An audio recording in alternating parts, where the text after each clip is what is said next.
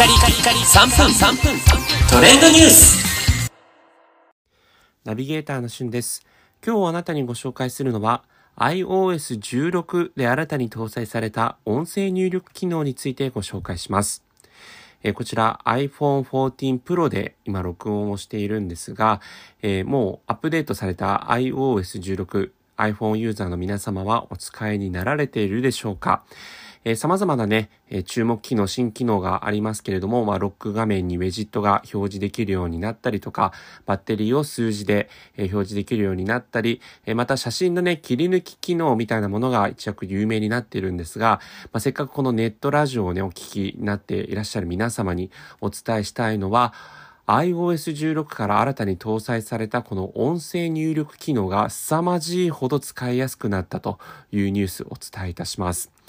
え実際にですね、音声入力、これまでは、まあ、iPhone で音声入力をするときには、マイクのボタンを押して、え文字のその認識能力は、あの、決して悪くはなかったんですが、音声入力をして、まあ、ちょっと、やっぱりこう、タイムラグがあってですね、そこから文章を、あの、打てるようになったりとか、えーそういうような形で少しこう音声入力と文章を打つというものに、あのタイムラグというかシームレスでは決してなかったんですね。ところが今回のこの iOS16 から音声入力をしながらもフリック入力ができ、かつフリック入力はし終わった後もですね、音声入力がそのままえ作動していますので、また喋り始めると音声入力がされるようになってるんですね。えこれまでは音声入力が一回終わると、まあ音声入力モードが終了してしまうので、つどつどマイクのボタンを押さなければ音声入力モードにならなかったのが、なんとずっとマイクの音がですね、あの作動されているような形になっていますので、え打って、あ、ちょっと誤字があったなと思ったらフリックで修正したりとか、